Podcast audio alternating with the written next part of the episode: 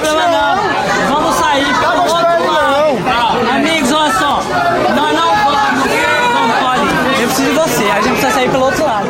Esse aí é o áudio de um conflito que ocorreu em outubro de 2017 na Universidade Federal de Pernambuco, no Recife.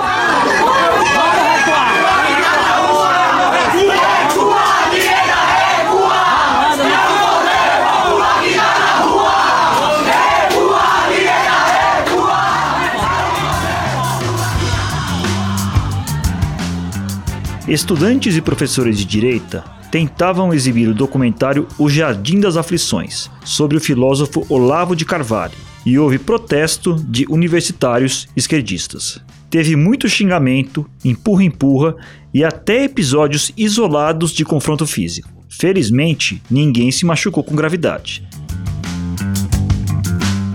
Este triste incidente em Pernambuco é um exemplo extremo de algo que vem ocorrendo na academia desde que a onda de direita começou a ganhar corpo há mais ou menos uns 5 anos. A ascensão de ideias liberais e conservadoras no ambiente escolar, onde elas sempre foram praticamente inexistentes, tem provocado tensão.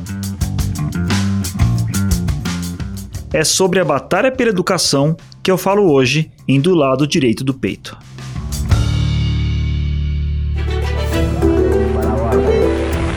da tirania para a liberdade.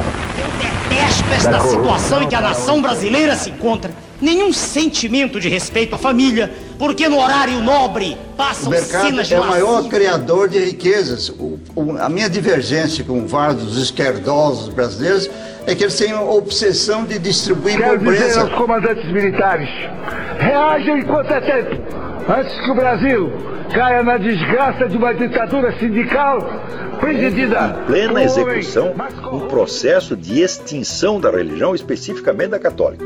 Não dá para esconder Bandido mais. assassino de 16 anos é tão assassino como se ele tivesse 18. Ele matou. Ele tem que pagar.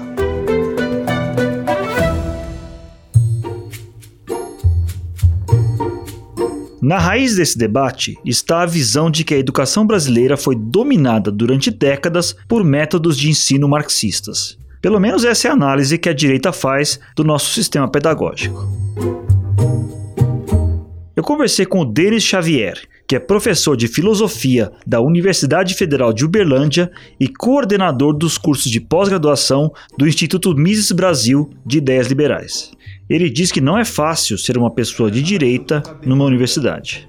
Então nós tínhamos um ambiente ainda muito hostil, especialmente até a primeira Dilma, ali um ambiente sempre muito hostil ao pensamento liberal, e depois com as grandes crises instauradas por um processo coletivista no país, as pessoas começaram a demandar mais. Mas o que é esse pensamento liberal? Como que essa coisa funciona, né? Os nossos argumentos, as nossas teses, elas são muito racionais e muito ancoradas numa dimensão histórica. Mas as pessoas precisaram tomar primeiro ciência a partir de crises e, e problemas para entender essas possibilidades liberais como realmente alternativas plausíveis. Essa rejeição a qualquer forma de pensamento ou de ação que não estivesse harmonizada com uma estrutura ideológica comprometida é imediatamente afastada. Ainda hoje, né, isso é muito forte dentro da academia, mas a população, o homem comum, começou a perceber principalmente que, como diz Friedman, que as soluções propostas pelos governos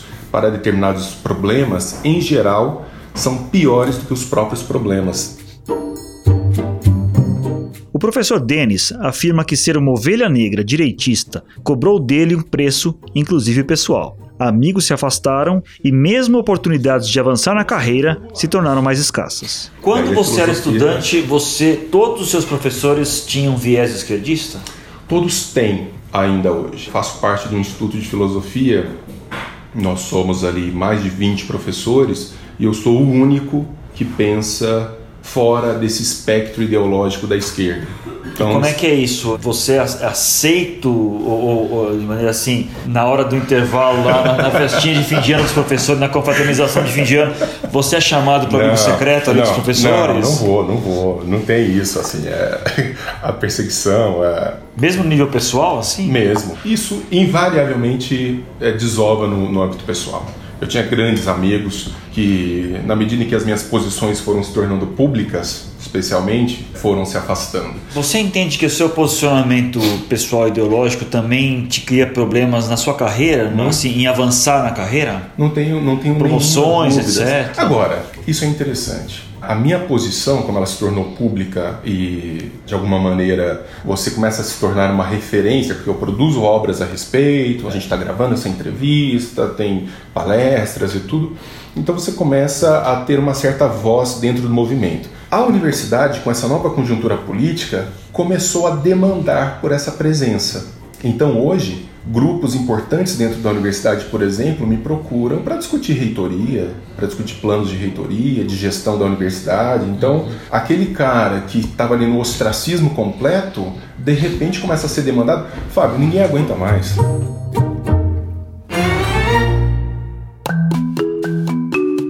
A onda de direita teve como efeito o surgimento de um debate sobre a própria razão de existir da universidade. A direita acusa a esquerda de se preocupar demais com a formação de um pensamento crítico que não leva a lugar nenhum. A universidade se tornou irrelevante para a sociedade, para o homem comum. Veja, se a federal hoje entra em greve, mas o hospital das clínicas não, ninguém sente falta. Se o hospital estiver funcionando, atendendo as pessoas, emergência, cirurgia e tal, lixando se o curso de filosofia, se as engenharias, se está funcionando ou se não está funcionando. Isso é muito, muito grave. Não há interface do pensamento produzido dentro da universidade com as demandas da comunidade.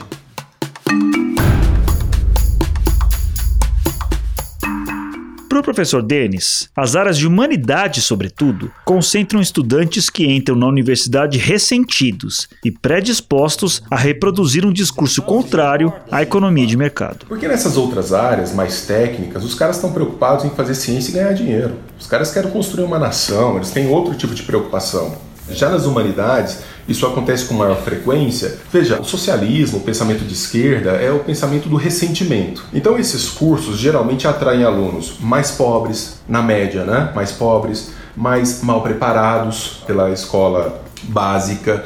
Então, eles já estão preparados para serem incendiados por essa ideologia. O trabalho não é difícil de fazer isso, fica muito fácil, eles já estão potencialmente voltados para isso, essa questão do ressentimento, de achar que, bom, o outro não pode ser rico se eu sou pobre, então eu quero que ele seja igualmente pobre.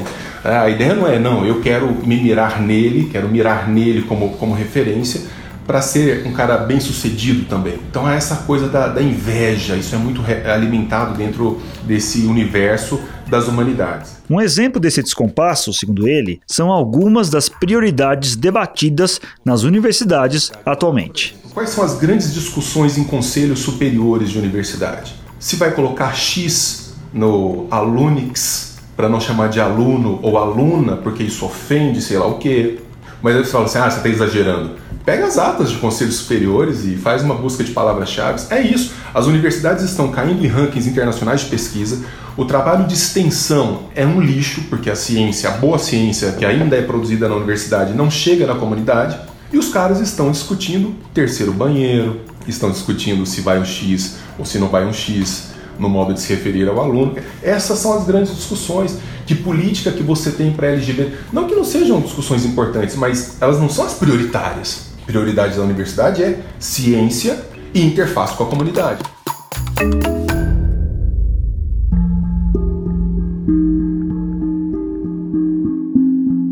Mas toda essa discussão é mais ampla do que apenas uma disputa pelo futuro da universidade. Hoje em dia, o debate se manifesta desde a educação básica, e aqui entra com força uma figura que a direita rejeita mais do que a boina do Che Guevara, o educador Paulo Freire.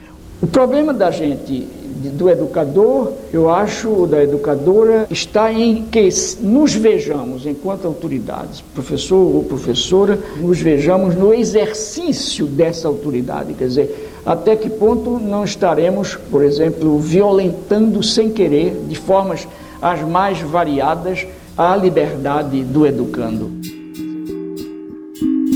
Eu conversei sobre isso com Juliano Mioto, que é presidente do Instituto Liberdade e Justiça de Goiânia. é uma entidade que se dedica a apresentar para as crianças valores liberais, bem distantes do que defendia Paulo Freire.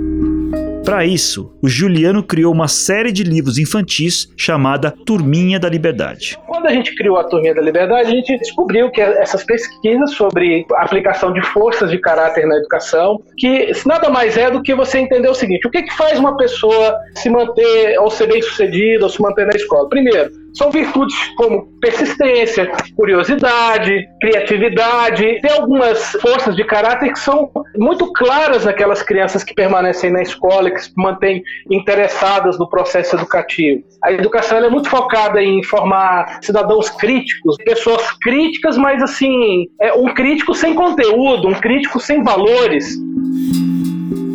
Os livros do Juliano são vendidos pelo site do Instituto e distribuídos para escolas públicas. As histórias falam de valores como empreendedorismo, trabalho, mérito e até a importância do lucro.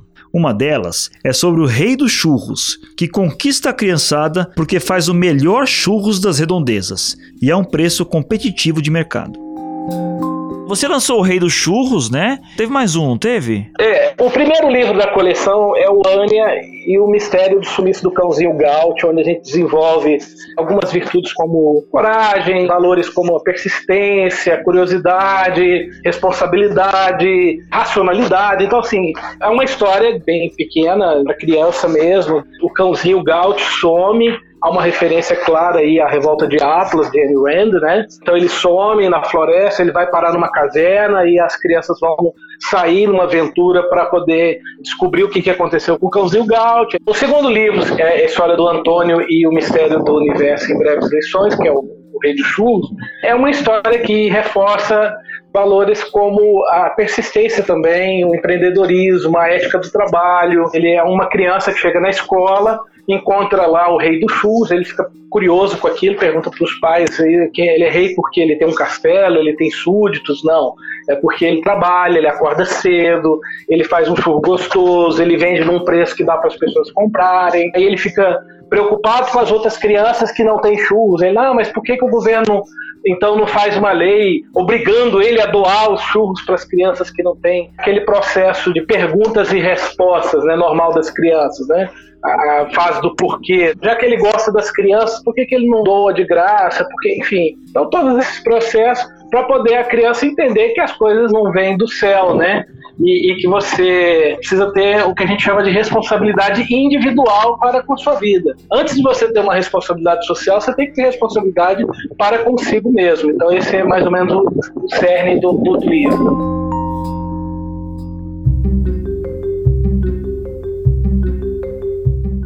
O próximo livro da Turminha da Liberdade vai ser sobre outro tema espinhoso, o ambientalismo. Em breve a gente deve lançar os fundamentos de um livro sobre meio ambiente, é uma abordagem um pouco diferente sobre essa abordagem alarmista que a gente tem hoje aí, né, do meio ambiente. Então vai ser uma parceria com outro autor. Vai ter uma vilã chamada Greta, por acaso? é provável, é provável, é provável. Uma vilã, uma personagem meio raivosa, assim, meio catastrófica, apocalíptica, talvez tenha no livro aí. Para o Juliano, existe uma tradição no Brasil de governantes que tentam usar a educação como parte de um projeto político, algo que vem desde a era Vargas. Esse processo de décadas atingiu seu auge com as ideias de Paulo Freire, que para o Juliano estão ultrapassadas e são rejeitadas por muitos professores. Os atuais defensores do modelo de educação vigente no Brasil, que é abertamente freiriano, Paulo Freireano. Você vai às faculdades de pedagogia, eu fui ver para fazer um mestrado em educação, a grade, toda a grade do mestrado em educação é Paulo Freire, Karl Marx, Escola de Frankfurt, não tem assim educação de verdade. É só doutrinação política, partidária e ideológica. Isso tem incrustado nas universidades. Eu, eu já dei palestra em universidade de pedagogia, você fica espantado. Os próprios alunos vêm falar depois no final da palestra: olha, você falou aqui, a gente queria ouvir, mas aqui é proibido a gente levantar essas questões. Então, assim, o que, que acontece? Os defensores desse atual modelo, eles fazem o seguinte: eles dizem que não existe o método de Paulo Freire. É, você pergunta assim: ah, mas o método Paulo Freire é responsável pelo fracasso da educação. Aí o argumento deles é: ah, mas não existe método Paulo Freire. Ah, porque Paulo Freire nunca foi aplicado no Brasil. Isso é que eles argumentam, tá? Ah, porque é, nunca foi adotado nas escolas. Ah, porque ele é detentor de vários títulos. Aí eles usam o argumento da autoridade, né? Ah, porque ele tem não sei quantos títulos doutor honoris causa, que até o Lula tem. A própria visão do Paulo Freire de dividir o mundo entre oprimidos e opressores é outro problema. Porque você não divide a sociedade em dois grupos assim. É muito simplista, é muito é tosco você dividir uma sociedade dessa forma. E aí você tem isso incrustado na cabeça de muitos professores, de muitas pessoas que estão hoje nas cadeiras importantes na, na área de educação, enfim, aí você, desde criança, você vai induzindo as crianças a ter um pensamento revolucionário, a questionar a hierarquia, a achar que tudo vem fácil. Então, são valores muito errados e que estão destruindo, e que os próprios professores estão cansados disso.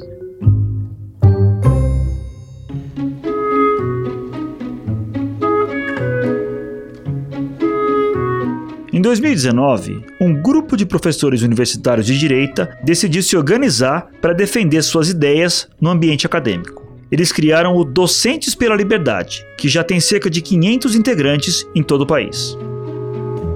Eu conversei com um dos fundadores desse grupo, o professor Ricardo Costa, que ensina História da Arte na Universidade Federal do Espírito Santo. Ele me explicou que a ideia de criar o Docentes pela Liberdade veio de uma certa sensação de solidão. Me fala um pouquinho, professor, da onde veio a ideia de criar o Docentes pela Liberdade? Como é que ele está estruturado hoje? É ainda uma organização nova, né? E por que que vocês sentiram essa necessidade de criar um grupo que reúne professores com esse pensamento mais de direito, conservador, etc? Nós percebemos essa solidão Brasil afora em todas as universidades, inicialmente apenas nas federais, né? que de fato o ambiente, a formação, a, a, criação, o desenvolvimento da academia, dos departamentos e tal, é majoritariamente de esquerda desde a década de 70. Esse é um fenômeno historicamente comprovado e do qual eu, em boa parte, presenciei. O professor Ricardo afirma que a criação do grupo foi também um movimento de defesa. Eu perguntei a ele se docentes de direita sofrem perseguição e ele respondeu que isso é muito comum. Num primeiro momento, respondendo mais objetivamente a sua pergunta, foi apenas assim para nós diminuirmos a nossa solidão pessoal, porque um, dois professores numa federal, um na outra federal, três na outra, é num universo de milhares de docentes, é uma sensação muito grande de solidão e, em muitos casos, pessoas ficam neuróticas, ficam com problemas pessoais graves. Eu mesmo, em 2007, sofri um AVC tronco cerebral devido a um assédio moral.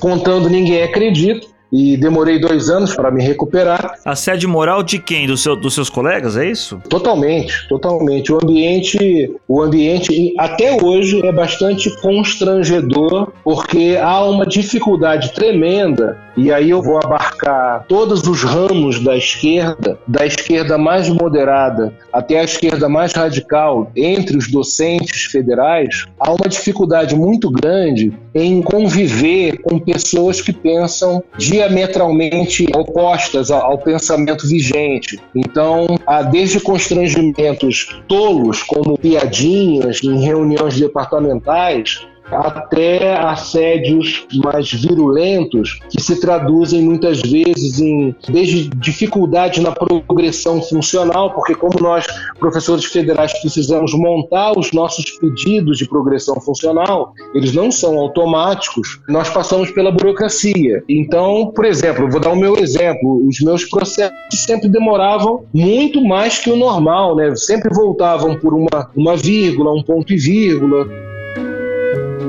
Ele diz que os novos tempos vão obrigar as universidades a conviver mais com outras ideias, o que para o professor é algo muito saudável. O ambiente universitário, talvez por ter uma característica mais de contestação, de crítica, de pesquisa, etc., ele é, na sua opinião, naturalmente mais propenso à esquerda ou no Brasil houve um aparelhamento puro e simples das vagas das cátedras pela esquerda?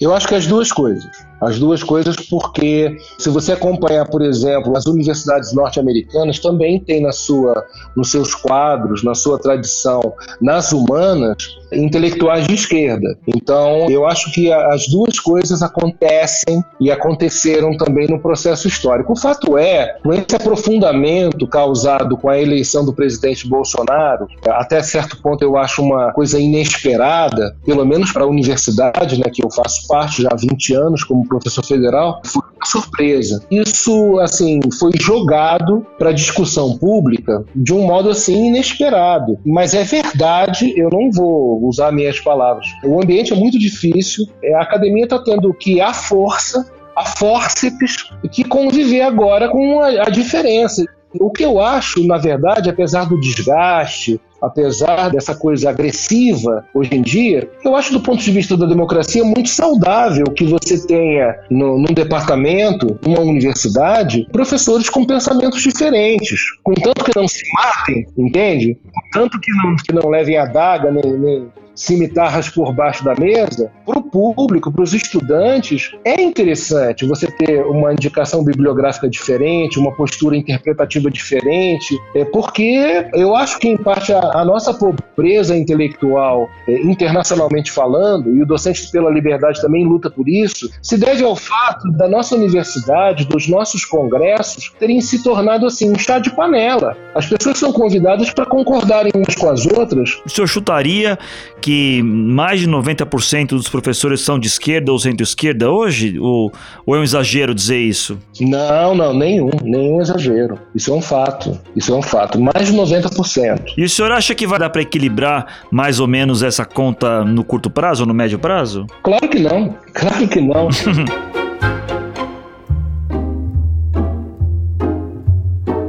O professor Ricardo Costa também é assessor da CAPES, órgão subordinado ao Ministério da Educação que cuida do fomento a projetos de pós-graduação. Ele defende o trabalho do ministro Abraham Weintraub, hoje um dos mais criticados do governo e que se notabilizou por sua atuação polêmica nas redes sociais. Inclusive com esse videozinho aqui, que já virou um clássico, do ministro com seu guarda-chuva.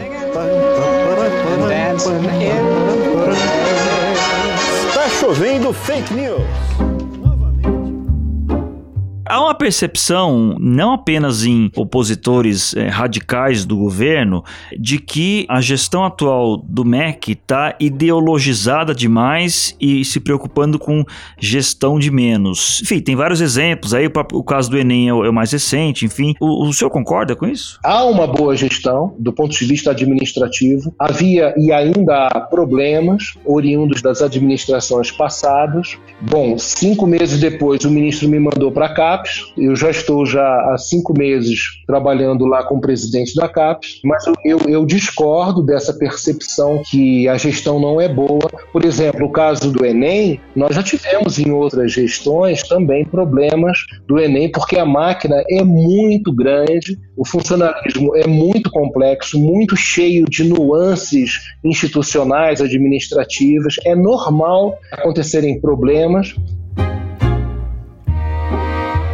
professor Ricardo também é a favor do projeto Escola Sem Partido, que muita gente na direita defende como sendo uma forma de eliminar o risco de doutrinação por professores esquerdistas. Mas, segundo os críticos, isso poderia levar à censura na sala de aula, coisa que ele rebate. A minha posição pessoal, eu sou totalmente a favor, sou totalmente favorável à Escola Sem Partido, porque o projeto que eu li e mantive contato e mantenho contato com o Dr. Miguel Najib é o de simples fixação dos deveres do professor na entrada da sala de aula.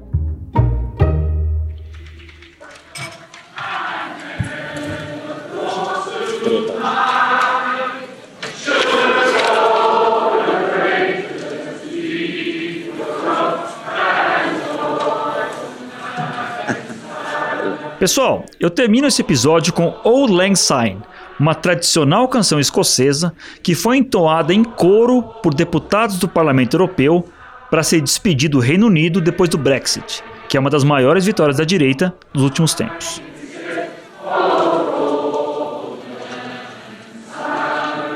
Isso porque também é uma despedida para mim. Esse foi o último episódio de Do Lado Direito do Peito. Obrigado a todos vocês que me acompanharam nesses oito capítulos. Eu espero ter ajudado a apresentar um pouco desse universo que só tem crescido em importância. Como eu disse no começo da série, até para discordar é preciso conhecer. Eu sou Fábio Zanini e fiz a produção e o roteiro desse podcast.